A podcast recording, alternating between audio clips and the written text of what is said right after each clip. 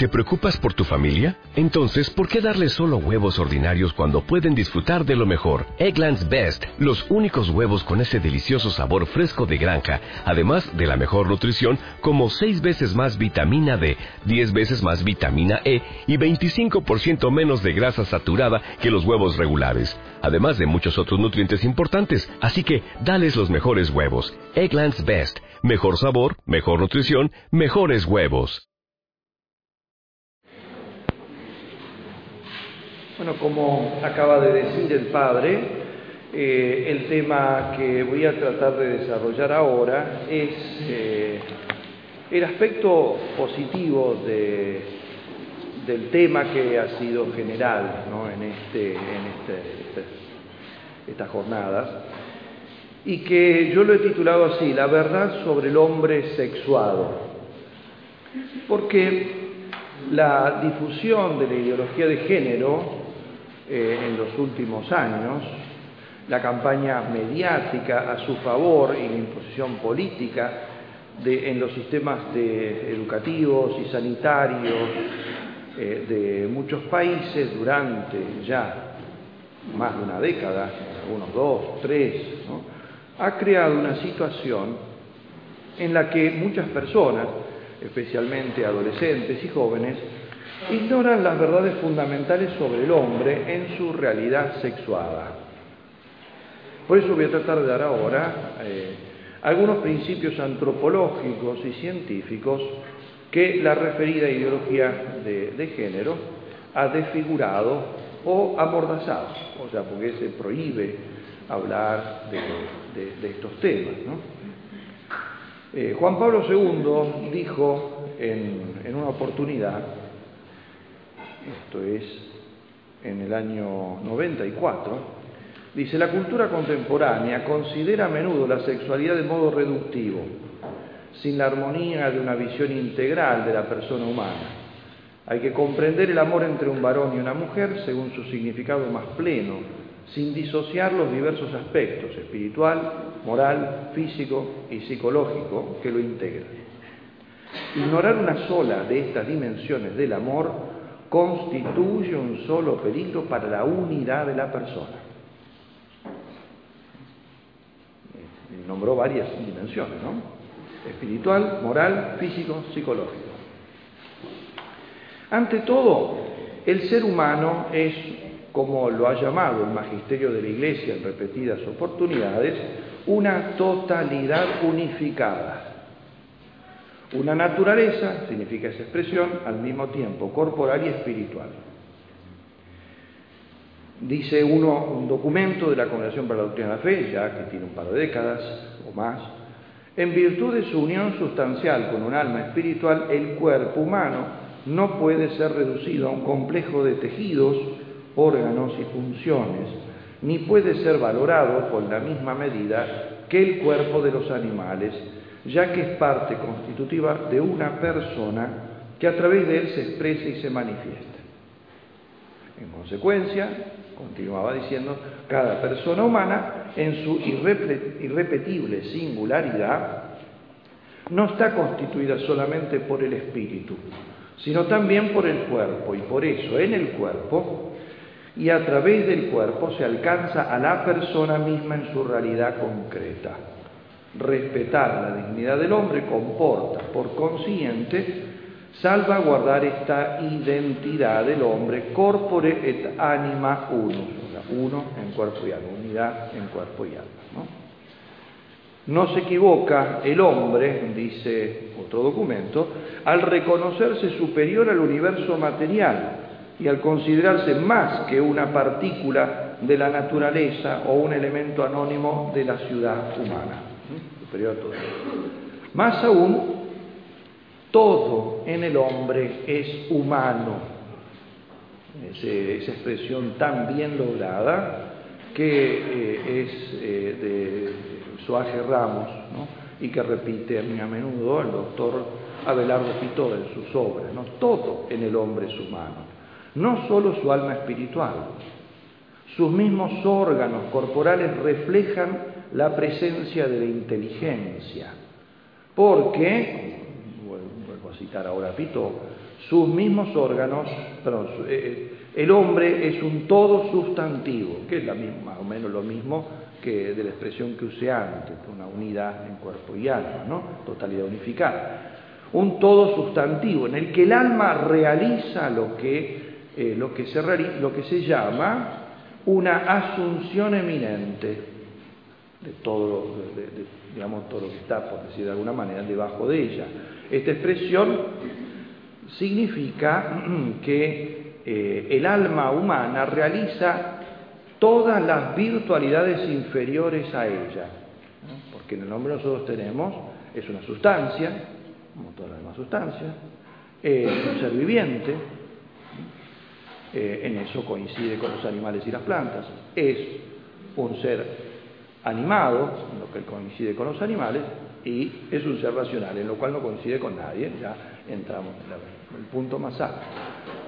Todos estos elementos, estas dimensiones, estas formalidades, como, se dice propiamente, eh, todas ellas que en, en el resto de los seres las realizan otras formas distintas, en el vegetal tiene alma, así que el que le da el ser viviente eh, es, otra cosa, una forma propia de eso, en el animal lo mismo, etc. En, el hombre todo lo hace el alma.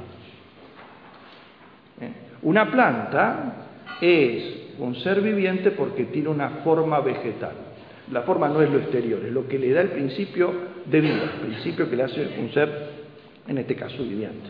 En el animal, lo que le hace además de sentir, vivir, eh, lo que hace, además de vivir, sentir, es la forma propia del animal, que llamamos alma también, ¿no? Pero alma sensible.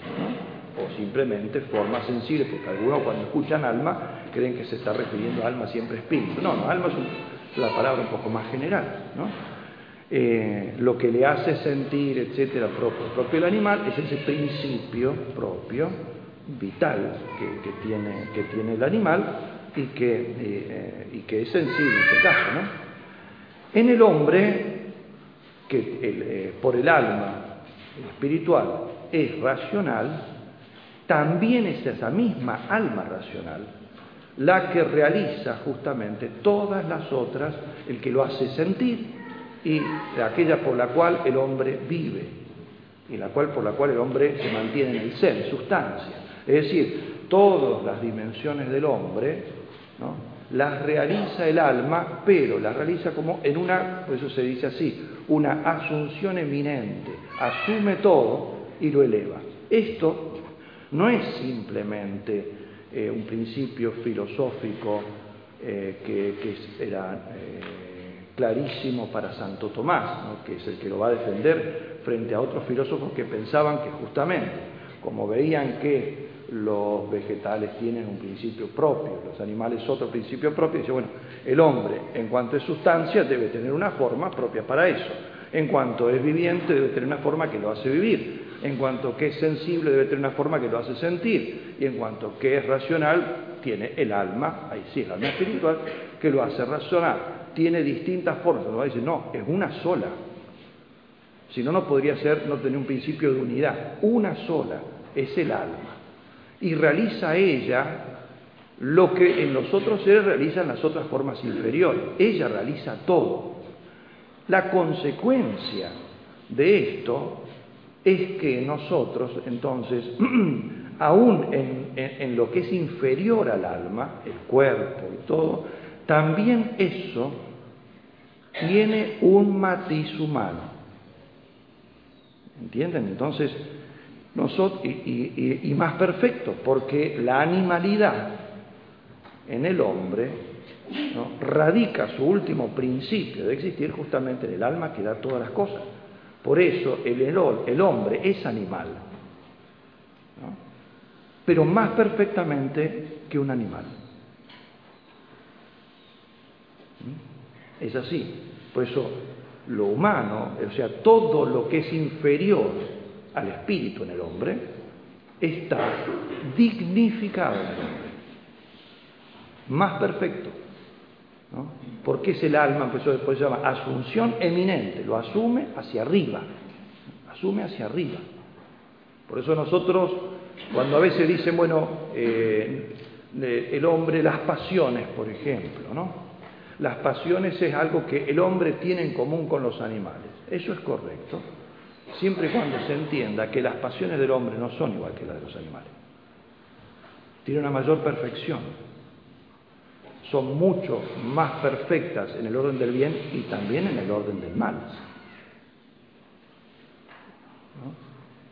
Cuando el hombre usa una pasión mal, muchas veces es muchísimo más destructivo que un animal. El animal destruye a su enemigo simplemente porque es un peligro para él, algo nocivo. Pero no se venga, no tiene sentido el rencor, del, odio, del resentimiento y todo el poder destructivo, ácido que puede tener eso. Eso es propio del hombre, pero es una pasión, que es animal. Es el alma el que le da esa potencialidad en el orden del mal tremenda, en el orden del bien también espectacular, ¿no? Esa asunción eminente, ¿no? Por eso nosotros somos totalmente hombres y no animalidad más espiritualidad. Cuando entendemos en el hombre alma y, alma y cuerpo, pero nunca lo entendemos, no lo entendamos como una suma de dos elementos, sino, por eso dije, todo en el hombre es humano. Bueno, eso no lo puedo desarrollar ahora, pero al menos está en la base de lo que voy a continuar diciendo. Pero el hombre no solamente eh, no existe en concreto, cada hombre, cada persona, no existe sino sexualmente diferenciado, es decir, como varón o como mujer. Una lectura atenta y serena de la corporeidad humana nos manifiesta tanto la diferencia, o sea, nosotros observamos dos cosas, la diferencia y la complementariedad. El varón y la mujer son diferentes y complementarios, las dos cosas. El cuerpo dentro de una estructura fundamentalmente homóloga, elementos que son comunes, revela una serie de factores de diferenciación que distinguen la entera personalidad de base. Ante todo, los factores cromosómicos, la presencia de la X o de la Y en la última pareja de cromosomas, XX o XY, ¿no? Como señala eh, un gran eh, bioeticista, eh, Monseñor Grecha, esta, está científica y objetivamente probado que es el sexo genético el que determina los demás componentes biológicos del sexo, o sea, lo que diría a continuación. Este es el que determina todos los otros. Y citando a otro científico, Boyardi, Continúa, dice, el sexo nace antes que nosotros. Hemos sido varones o mujeres del día de nuestra concepción. Nace antes que nosotros. Recuerden que nosotros nacemos nueve meses después de ser concebidos, ¿no? A eso se refiere, ¿no? Eh, hemos sido varones o mujeres el día de nuestra concepción y esto de manera irreversible.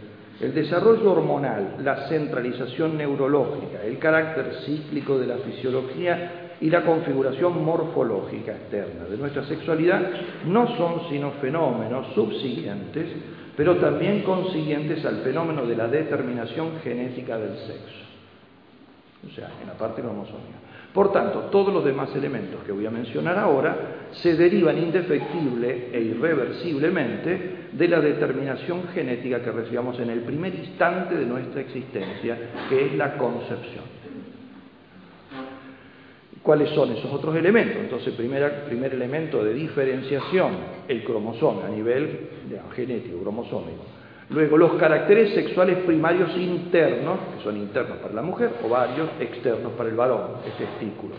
La diferenciación prosigue con los conductos de Wolf para el varón, de Müller para la mujer. Siguen con los caracteres sexuales secundarios, voz, voz con V corta, voz, vello, musculatura, etc.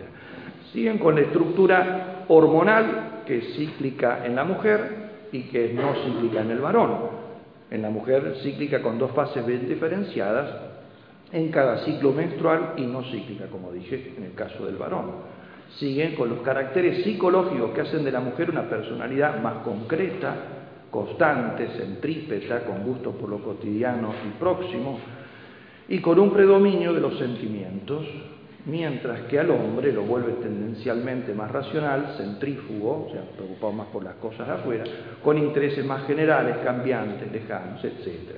Con sus variantes, incluso con, con sus excepciones.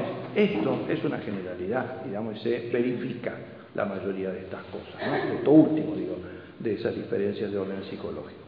De este modo, toda la corporeidad en su morfología permanece signada por la diferencia sexual. La voz, los movimientos, las cualidades sensoriales y perceptivas, ¿eh? que frente al mismo fenómeno, un varón y una mujer perciben de manera distinta las cosas. La sustancial verdad de la cosa, de la realidad, la perciben los dos. Hay distintos matices, ¿no? Hagan observar un fenómeno cualquiera a un grupo de varones y mujeres, después por separado, sin haberle dicho previamente, agarren a uno, lo ponen aparte y dicen, contame lo que viste. Y después agarran otro del otro sexo y dicen, contame lo que viste. Y después, eh, si son mandrake, van a poder ver si vieron la misma cosa, porque, las, descripciones son las percepciones, ¿no? Son a veces eh, eh, muy marcadamente distintas. Todo el tinte. Ahora, en lo, sustancial, evidentemente, es lo mismo. Eso sí van a describir la verdad, misma verdad. Por tanto, la corporeidad no existe sino sexualmente diferenciada como corporeidad masculina y corporeidad femenina. La sexualidad signa toda la personalidad. Por eso, guarda con los... Por nosotros enfrentamos hoy en día un reductivismo como si fuera nada más eh, la sexualidad tuviera algo que ver con solo con la parte corporal. ¿no? la parte corporal no existe sino porque está animada, por lo tanto todo eso tiene evidentemente una repercusión, es una totalidad unificada. Dice el catecismo lo siguiente, hablando de este tema. La sexualidad afecta a todos los aspectos de la persona humana en la unidad de su cuerpo y de su alma. Es por tanto el yo personal el que es varón o mujer, no solamente su cuerpo, precisamente porque es el alma la que anima, informa y hace vivir la corporeidad. Por tanto, la persona no solamente tiene un sexo determinado, sino que es varón o mujer. Y por eso toda la vocación personal en el mundo no puede realizarse armónicamente si no es aceptando y valorizando ese determinado modo de existir, porque marcará incluso la misión que nos tenga en el mundo. En este sentido. Ciertamente la sexualidad no agota toda la riqueza de la corporeidad, ni menos aún la plenitud de la personalidad. Por eso la sexualidad no realiza todos los valores el espíritu y el yo trascienden el propio sexo por plenitud de vida y riqueza de valores. La persona es más grande que su cuerpo y el cuerpo es más grande que su propio sexo. Ninguno podrá vivir en este mundo sin un cuerpo y ninguno podrá vivir sino siendo varón o mujer, pero el ser personal es más grande que el cuerpo y que el sexo. Esta verdad por sí misma evidente comporta que en la jerarquía de los bienes personales el sexo, mientras pertenece a la persona en su globalidad, no la agota en su plenitud. El bien total de la persona está en primer puesto con toda su riqueza trascendente y espiritual. Por tanto, si por un lado es verdad que ninguno puede rechazar ser varón o mujer, dice el catecismo, corresponde a cada uno, hombre o mujer, reconocer y aceptar su identidad sexual, si por un lado esto, por otro, no es igualmente necesario ni posible que el sexo exprese toda la vida, ni que cada persona tenga necesidad de expresar todas sus capacidades sexuales. Así como el acto no agota la facultad, un principio filosófico, quiere decir, por ejemplo, que un acto de pensamiento no agota la facultad de pensar, puedo después seguir pensando, ¿no? Pensó una vez, punto se tira y se descarta, ¿no? El cerebro humano pasa eso con, inteligencia, así como un acto no agota la facultad, ni la facultad agota toda la persona, el hombre no es solo pensamiento, sino también es inteligencia y voluntad, tampoco el ejercicio de los actos singulares de la vida sexual expresa la totalidad de la vida sexual, ni la vida sexual realiza toda la persona. Las repercusiones de esto es después el hecho de que haya distintas vocaciones, al celibato, al matrimonio. También debemos añadir que la sexualidad no equivale al ejercicio de la genitalidad. Hemos hablado hasta ahora de sexualidad. Algunas personas cuando escuchan hablar de, sexualidad entienden también esta reductivamente, el ejercicio de la actividad genital. Este último, el ejercicio de la actividad genital que se expresa a través de los órganos genitales, no es el único modo de expresarse como varón o mujer, ni es necesario que cada ser humano ejercite su genitalidad para realizarse como persona. De hecho, algunos no son física o psíquicamente idóneos para un matrimonio, ni en consecuencia para expresar genitalmente su sexualidad, cuyo ámbito único y exclusivo es el matrimonio válido. Pero no por ello deben considerarse frustrados. Indudablemente, estas personas deben ser ayudadas para que afronten serenamente esta dificultad. Si se los forma adecuadamente desde niños y se los acompaña en la juventud, podrán afrontar esta situación más fácilmente. Dice un documento que, realmente es muy valioso del Pontificio Consejo para la Familia de la década del 90. Más aún, podrán eh, rectamente descubrir la voluntad de Dios en dicha situación y encontrar así un sentido de vocación y de paz en la propia vida. Esas son las palabras de ese documento. Como consecuencia, ser mujer no equivale necesariamente a ser madre o esposa en sentido material, ni ser varón quiere decir ser marido y padre en sentido material. Como explica Santo Tomás, el matrimonio como derecho secundario que es, es naturalmente necesario para el género humano, pero no para cada hombre singularmente considerado, sino todos aquellos que no se pueden casar por los distintos motivos, por vocación o por imposibilidad, física eh, o imposibilidad de hecho social, ¿eh? porque no hay con quién, ¿no? tendrían que considerarse frustrados. ¿no? Esta trascendencia del ser personal respecto del propio sexo no empobrece el sexo, sino que lo enriquece.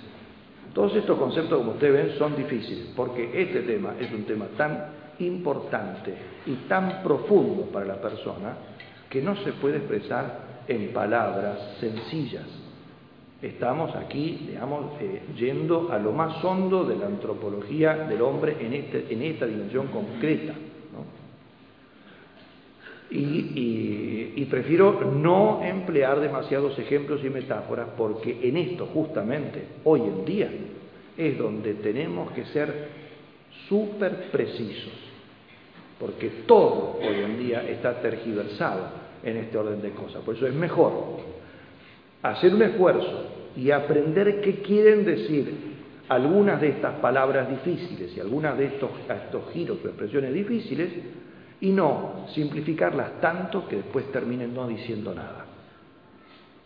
Es así, digamos. Hay cosas que un ejemplito vale para una vez, pero después hay que aprender la definición. En metafísica, en filosofía, en la ciencia, en todo es así. ¿no?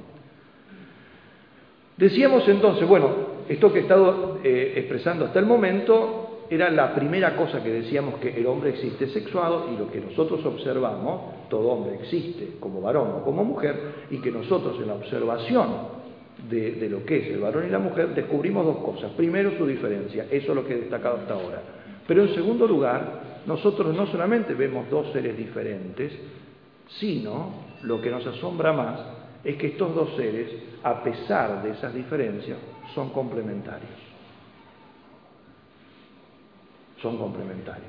Porque fíjense que justamente en los dos elementos juntos, donde yo veo que tiene que haber un, diseño, un designio inteligente detrás de esta existencia. Decíamos entonces que la sexualidad tiene una estructura de carácter complementario y se presenta como capacidad de apertura de todo el ser a la conyugalidad. En todas esas dimensiones es una apertura a la conyugalidad, que es la unión justamente conyugal, la que se da en el matrimonio propiamente, ¿no? No solamente por eso no digo, no, se suele decir cuando se habla bien de unión sexual, no, unión conyugal, porque estamos dando el ámbito donde se da, porque eso implica otras cosas de otro orden superior en ese tipo de relación. ¿no? Entonces, vemos nosotros justamente en esta estructura que acabo de escribir, como en dos columnas en sus diferencias, que son complementarias en todas sus dimensiones, en todas sus dimensiones. Lo cual entonces me muestra que cada uno de ellos, en esa diferencia, se me presenta a mí no solo el varón como diferente de la mujer, la mujer como diferente del varón, sino el varón como una apertura a una complementariedad con la mujer, la mujer como una apertura a recibir la complementariedad del varón o a darse la, complementariedad del varón, y ¿no? Entonces, eh, en eso, en una, una, apertura de todo el ser, palabras que ha usado mucho Juan Pablo II, que ha sido quizá uno de los que mejor y más largamente desarrolló estos temas, ¿no? Una apertura de todo el ser a la conyugalidad, esto es, a la entrega total y mutua de un varón a una mujer y de una mujer a un varón, en todas las dimensiones de su persona, cuerpo, afecto, sentimiento, voluntad, alma, perpetuidad, acá entramos en otras dimensiones que, que, sobresalen, que la parte de espíritu, el tiempo, ¿no? Eh, la perpetuidad, la duración de la existencia, terrena hasta la muerte, exclusividad, la fidelidad, ¿no? en todos esos elementos que son fundamentales. Es la misma estructura corpórea la que nos indica, sin ningún lugar a dudas, que la sexualidad diferenciada, distinta uno y otro, y complementaria, está orientada a la unión heterosexual, desde los cromosomas a la composición endócrina, las glándulas, todo el sistema cíclico que dije hormonal, a la estructura anatómica de los conductos internos y del sexo fenotípico, el que se, el que se expresa, el que se ve.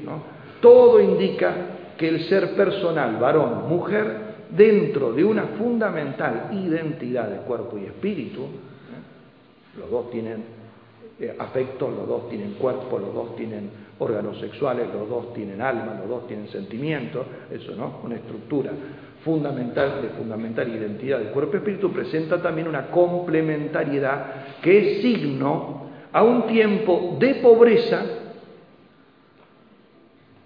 la complementariedad es signo de pobreza, porque uno solo de ellos se extingue, no puede perpetuarse. Entonces la pobreza, si no consigue el otro que lo complemente o la otra que lo complemente, eso, ellos terminan su existencia y se acaba, digamos, se acabaría todo. De pobreza y al mismo tiempo de riqueza, de don, porque tiene para ofrecer eso. Pobreza sin, sin, el complemento de la, de la otra parte, no se pueden perpetuar, pero ellos pueden recibir el complemento y pueden darlo a otro. El signo es lo que tienen para dar y es lo que tienen para pedir, ¿no? el signo de riqueza y de pobreza. Son tanto o más complementarios que una llave y la cerradura que aquella abre y cierra, o un tornillo y la tuerca correspondiente.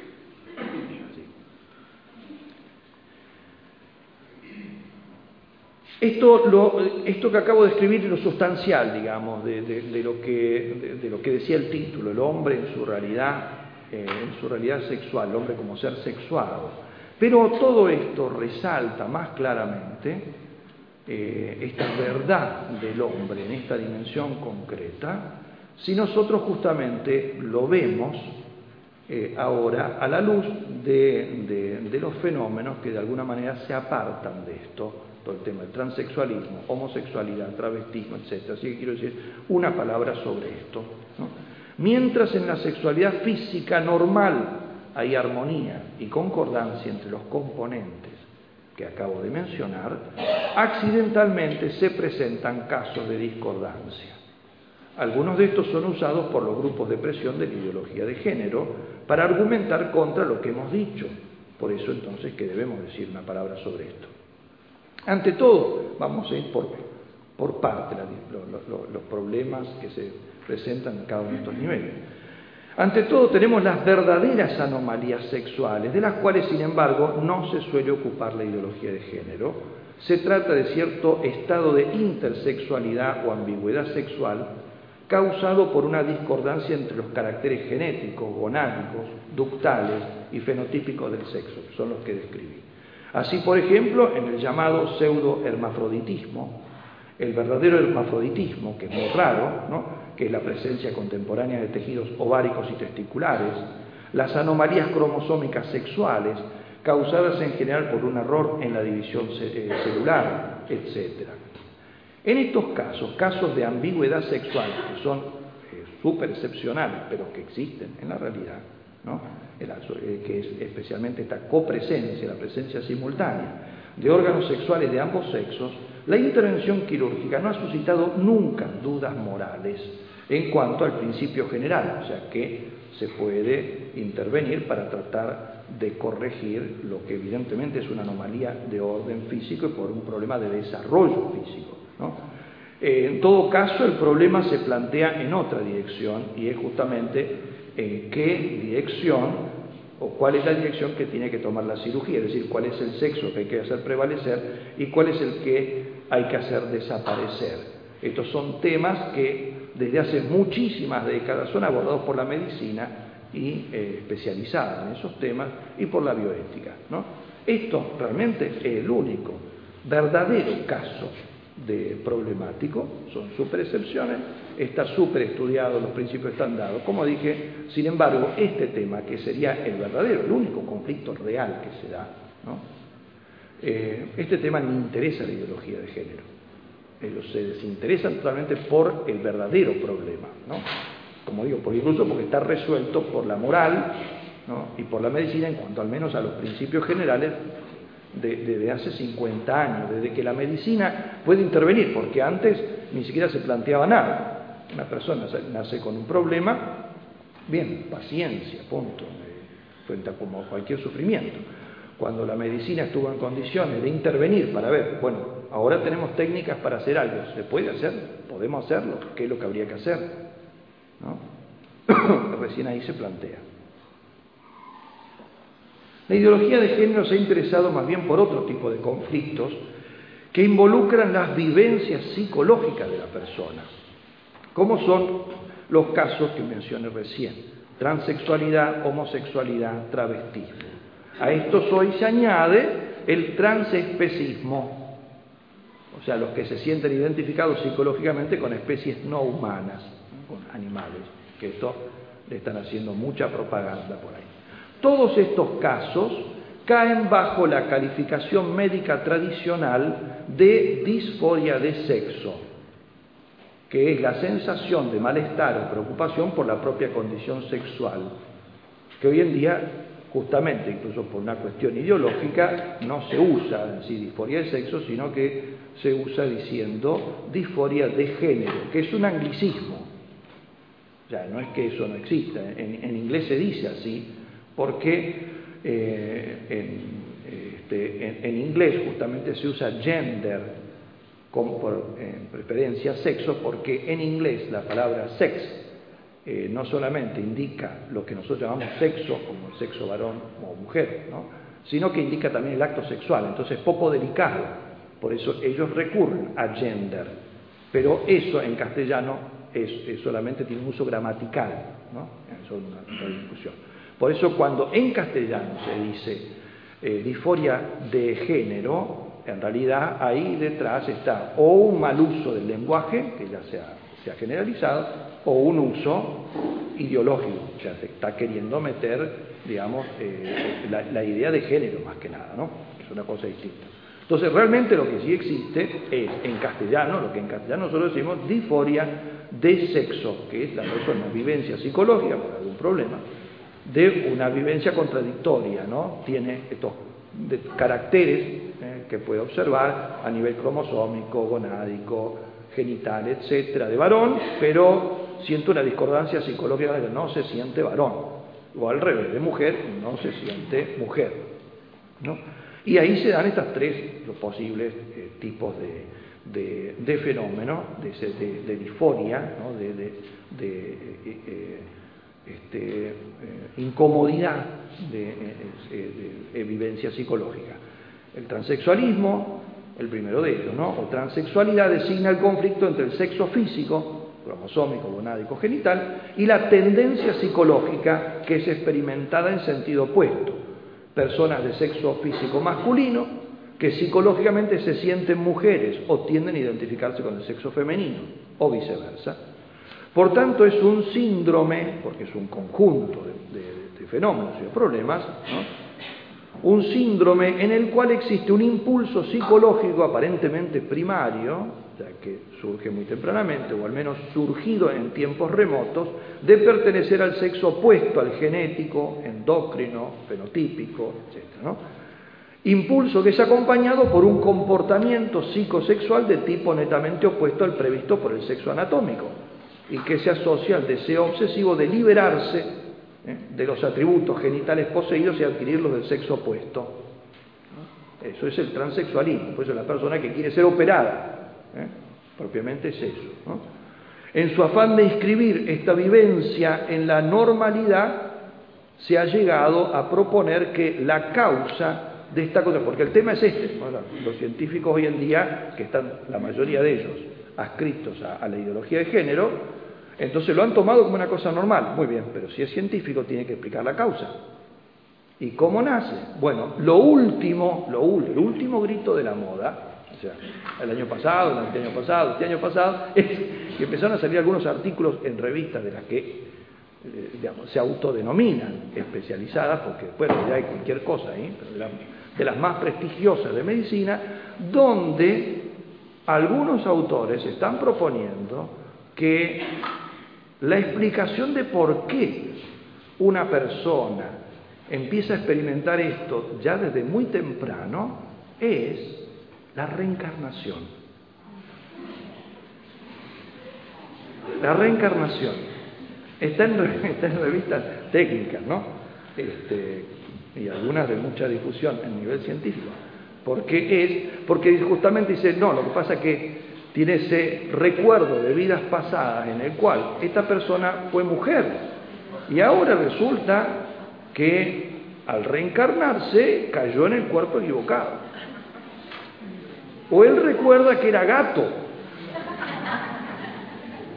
está encerrado en un cuerpo de hombre, de mujer, de varón, de mujer, etc. O sea, fíjense este este es el nivel científico contamos, ¿no? Pues las palabras son muy técnicas, todo lo que se quieran, pero este es el nivel científico. Esto es una de las últimas cosas que están apareciendo cada vez más artículos en revistas científicas, pues si aparece en una revista de, divulgación, bueno, evidentemente no tiene ningún valor. Pero estos son personas que, de esas que firman cinco médicos juntos o cinco investigadores juntos, o su nombre y apellido, con todas sus siglas, MD, FE, todo, ¿no? Medical Doctor, etcétera, todos con doctorado, y eso es lo que les paga el gobierno correspondiente en cientos de miles de dólares para que investiguen y lo vuelquen en, los niveles, digamos, de difusión para ser estudiados por los demás científicos. Y están proponiendo esto últimamente, ¿no?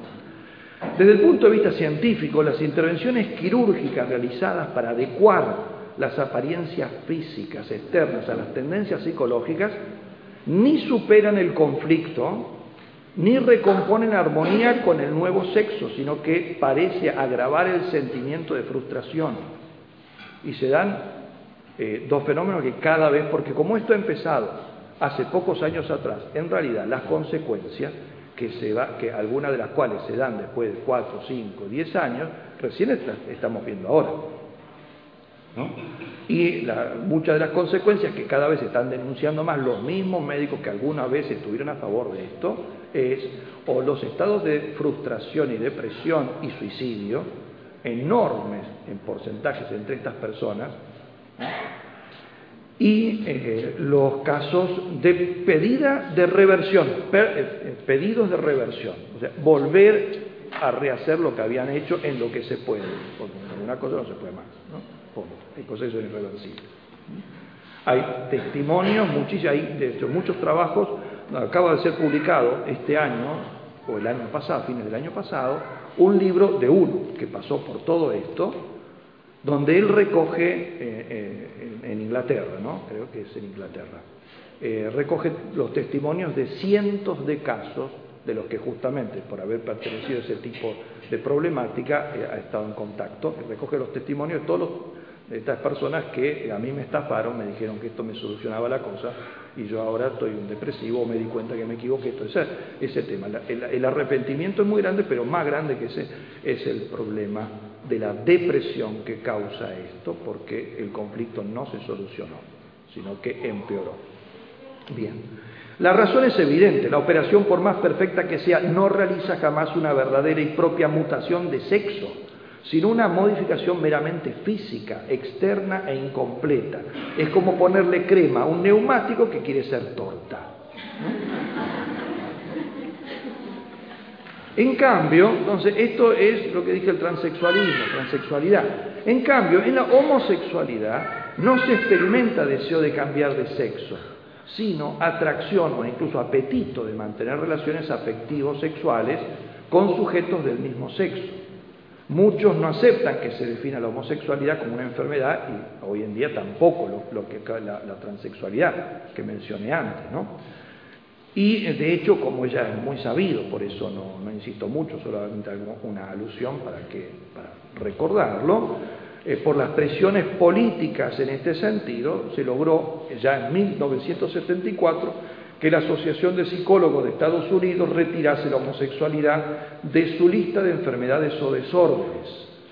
El cambio fue obra de un, de un psicólogo muy importante, muy influyente, que falleció hace pocos años atrás, Robert Spitzer, quien más tarde lamentó haberse prestado esta operación. Y, dijo que realmente había sido por presiones del lobby gay en ese momento. ¿no? Eh, y, hoy en día se juega con esto, ¿no? Con el hecho, si la, la lista de enfermedades, ese directorio de enfermedades que utiliza la psiquiatría ¿no? y la psicología, eh, lo, el que se, conoce como el DSM, ¿no? Manual de Diagnóstico, donde se señalan cuáles son los principales síntomas, etcétera, y lo que se prevé para ese tipo de cosas, por el hecho de que haya sido sacado en esa versión del año 74, ¿no?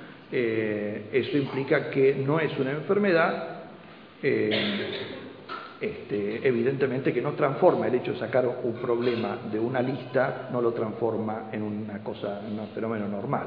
Dicho sea de paso, la misma asociación que en el 74 sacó la homosexualidad, y por eso es el argumento que se utiliza para decir que no se puede decir que sea una enfermedad, en el 2013 sacó eh, la categoría de pedofilia de la lista de desórdenes y la puso en la lista de orientación sexual, en la versión quinta.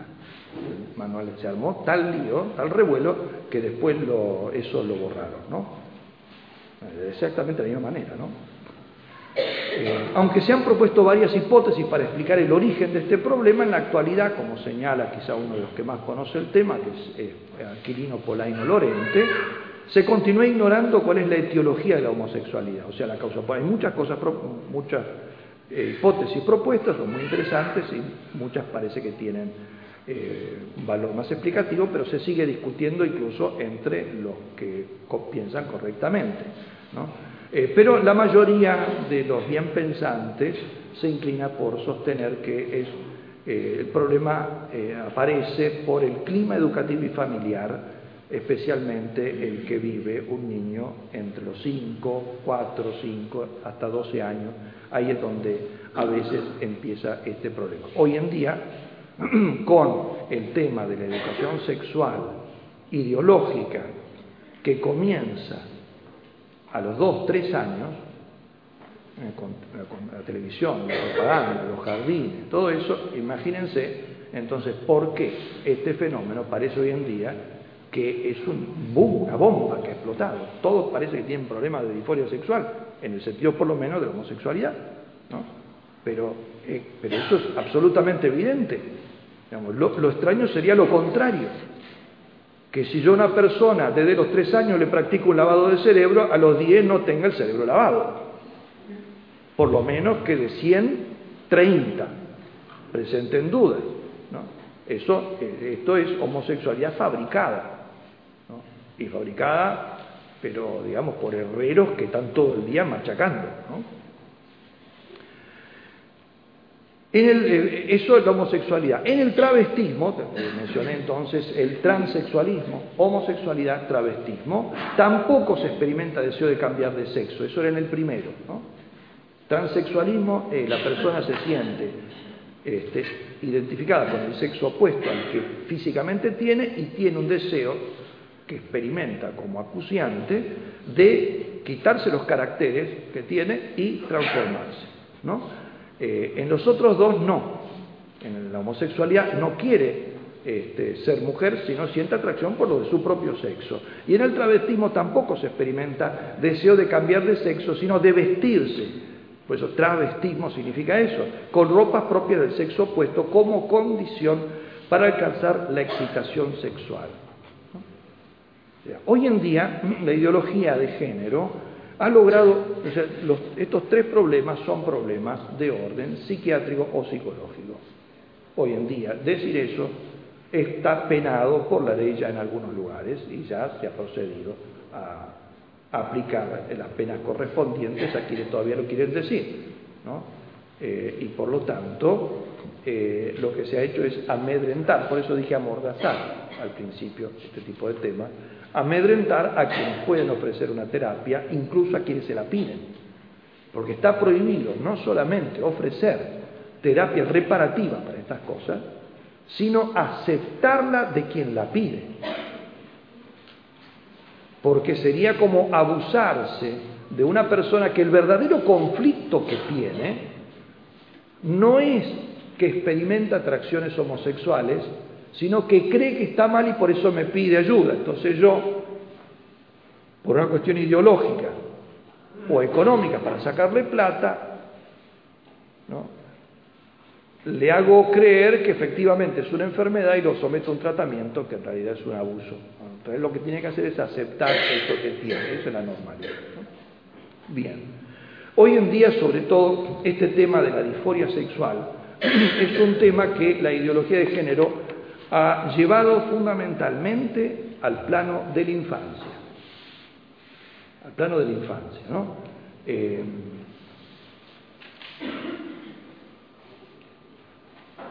bueno, sobre esto podría decir mucho, pero me avisan que tengo unos minutitos, así que para ir cerrando, voy a saltear alguna cosita, dejo abierto para las preguntas que quieran hacer, ¿no?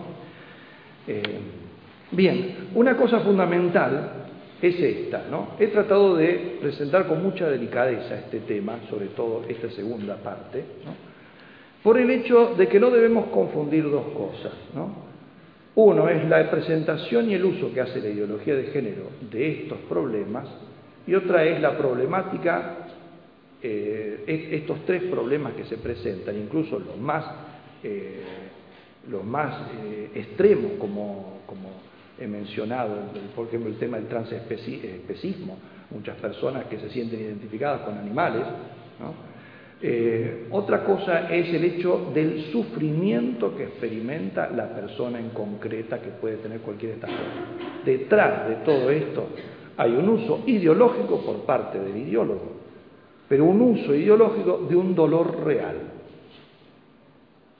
Podrá tratarse, ciertamente, se trata de un problema, de una enfermedad, de lo que, como se lo quiera, una patología, pero lo que estamos diciendo es que verdaderamente ahí hay una persona, por los motivos que sea, es una persona que sufre.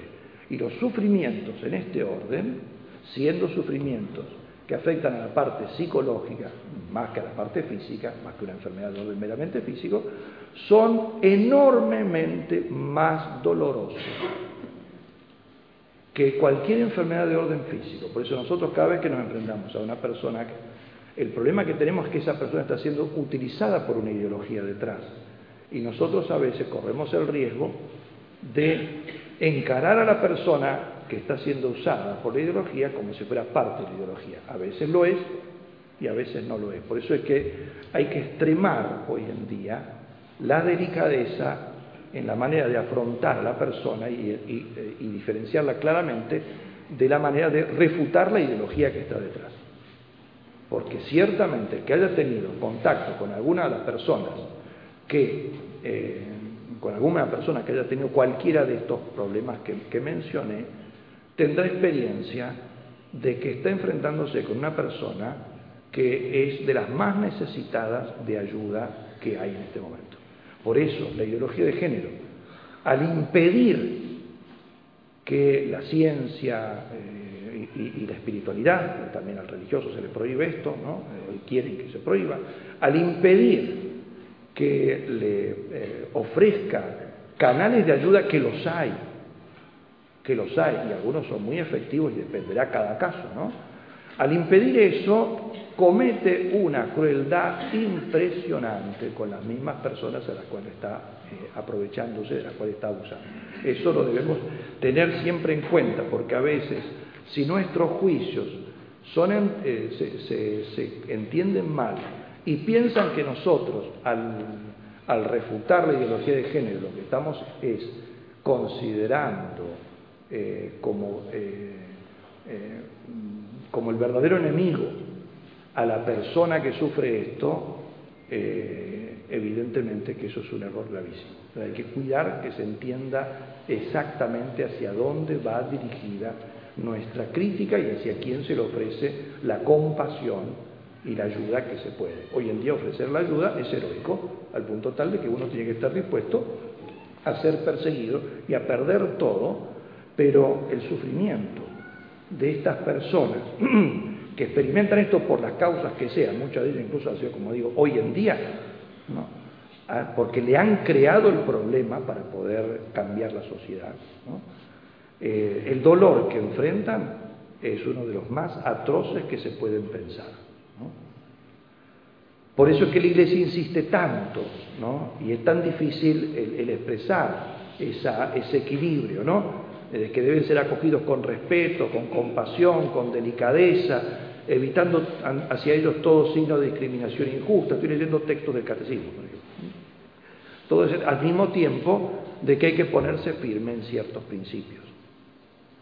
Una cosa es entender, una cosa es ofrecer ayuda y otra cosa distinta es el hecho de que objetivamente una persona que sufre de determinado tipo de violencia es probable que no sea idóneo para ejercer determinado tipo de cosas.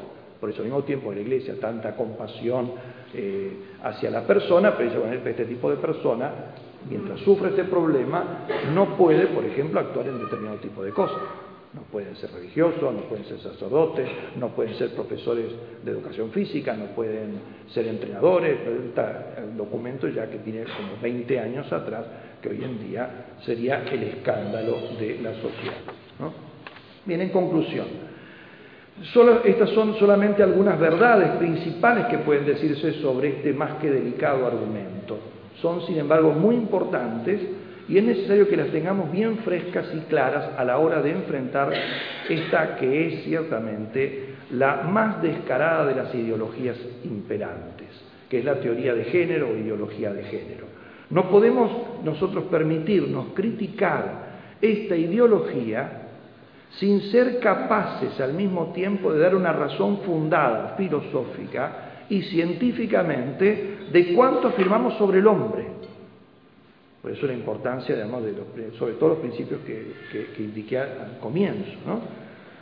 Solo desde una postura antropológica diáfana y defendida con serenidad de quien tiene la certeza de estar diciendo la verdad esencial sobre el hombre, es posible desarmar cualquier ideología y sus infinitas variantes y sobre todo de iluminar a los confundidos. Nada más.